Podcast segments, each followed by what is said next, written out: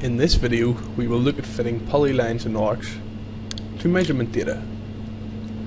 We need to go into the reverse engineering mode and set the datum on the part.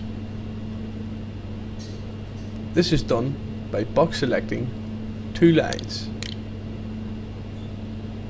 Left click and box select the first line and right click to confirm. Left click again and box select the second line. Right click to confirm. Now the datum is set, we can fit polylines and arcs to the data. Select Fit Circle. Drag a box around using the left mouse button and right click to confirm. We can see the CAD data is now shown in white.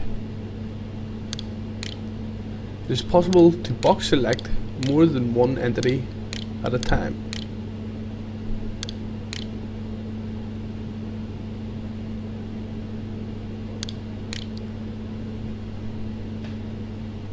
When we have finished selecting all our entities, we right click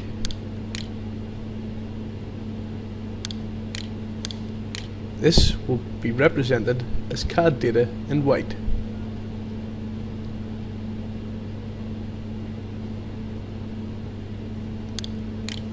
We can also fit lines and arcs as well as circles. To do this, click Fit Polylines and Arcs, left click to select the entities and right click to confirm. Could select the whole part at one time.